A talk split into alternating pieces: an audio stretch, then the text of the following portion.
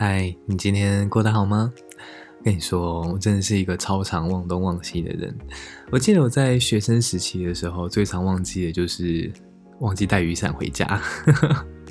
学生时期的时候，常常去可能图书馆看书，然后出门的时候是下雨天，然后回来天已经放晴了，然后手上也少了一把伞。那下一次再去图书馆的时候，那把伞也不见了，然后就觉得啊，然后出了社会，这样的特质被强化了，从手机、钥匙、钱包全部都掉过一轮，然后包含就钱包那时候掉的，就所有证件都要补办，然后觉得啊，天哪，真的是这么健忘，真不是说自己学不会教训，其实就是学不会教训，就一直会。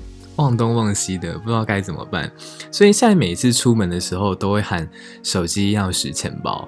然后，但今天要准备出门的时候，超级白痴的，我都已经喊手机、钥匙、钱包，但我没有去摸身上去 check 说我是不是真的有带。然后走出去之后，走到啊、要去搭车的地方，才发现哎。诶我忘记带钱包了，对，要再走回来。然后我妈看到我还说：“你刚刚不是出门前在喊了手机、钥匙、钱包？我以为你已经确定了。”然后我就呃，对，我念了，但是我没有确认。我真的是败给我自己，超级白痴的。